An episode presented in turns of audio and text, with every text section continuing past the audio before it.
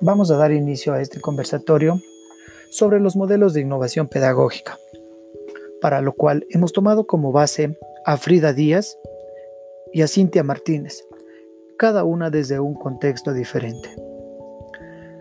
Para poder iniciar este estudio sobre los modelos de innovación educativo, es necesario reflexionar sobre la innovación como proceso educativo, el mismo que implica un cambio no solamente en la pedagogía, que es de suma importancia, sino también desde el punto de vista tecnológico y obviamente desde la sociedad, ya que hoy en día el mundo está en constante cambio y la educación no está exenta de ello, razón por la cual debemos tratar de estar al ritmo de este cambio para formar personas competentes a las diferentes áreas y retos que hoy en día se nos presentan. Por un lado, Frida Díaz en el 2005 nos dice que el desarrollo del currículo ha sido uno de los intereses prioritarios de las instituciones educativas nacionales. Particularmente en los años 90 se emprendieron importantes reformas curriculares que abarcaron prácticamente todos los niveles y modalidades del sistema educativo mexicano. Las instituciones educativas se dieron la tarea de innovar el currículo y la enseñanza intentando definir un modelo educativo propio. De esta manera, la revisión de la situación que guarda el desarrollo del currículo es importante porque permite identificar los modelos que buscan introducir innovaciones educativas y ayuda a entender la problemática que enfrentan las instituciones educativas y sus actores en el complejo proceso de definir el currículo y llevarlo a la práctica. En este caso, este autor se centra en el currículo, en todos sus niveles, como medio de innovación para las instituciones educativas, tratando de diseñarlo en base a las necesidades de cada proyecto o propuesta curricular, con el objetivo que éste permita identificar los problemas en diferentes instituciones educativas basados en modelos, propuestas y tendencias, que en muchos de los casos dichas innovaciones eran imposiciones de autoridades en base a sus políticas de estudio.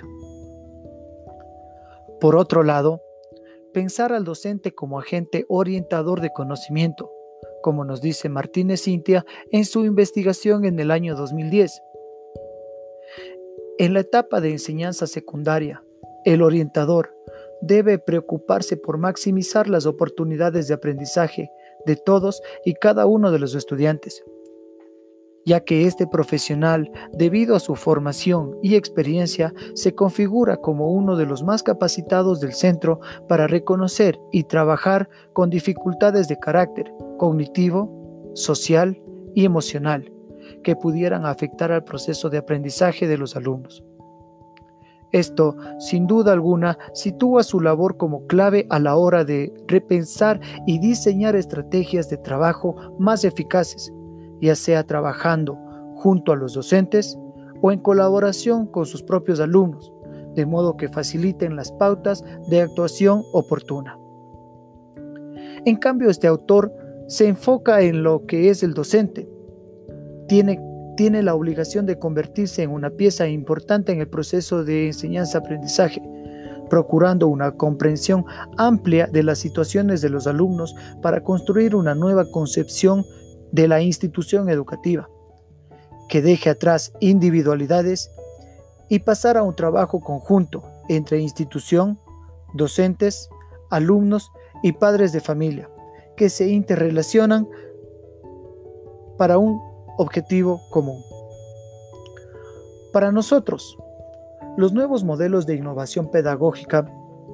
tienen como objetivo el desarrollo de personas íntegras en base a una educación en valores y a la solución de problemas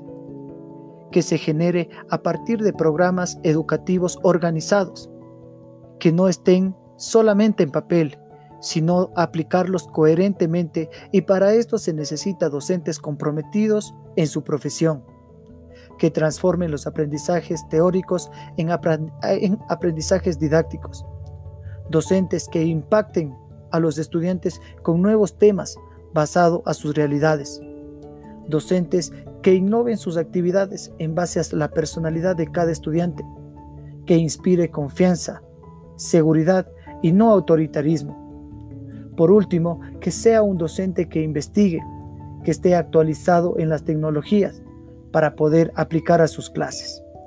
De esta manera estaríamos innovando la educación, dándonos grandes posibilidades de que se formen personas íntegras, capaces de solucionar problemas y de integrarse a una sociedad positivamente. Muchas gracias.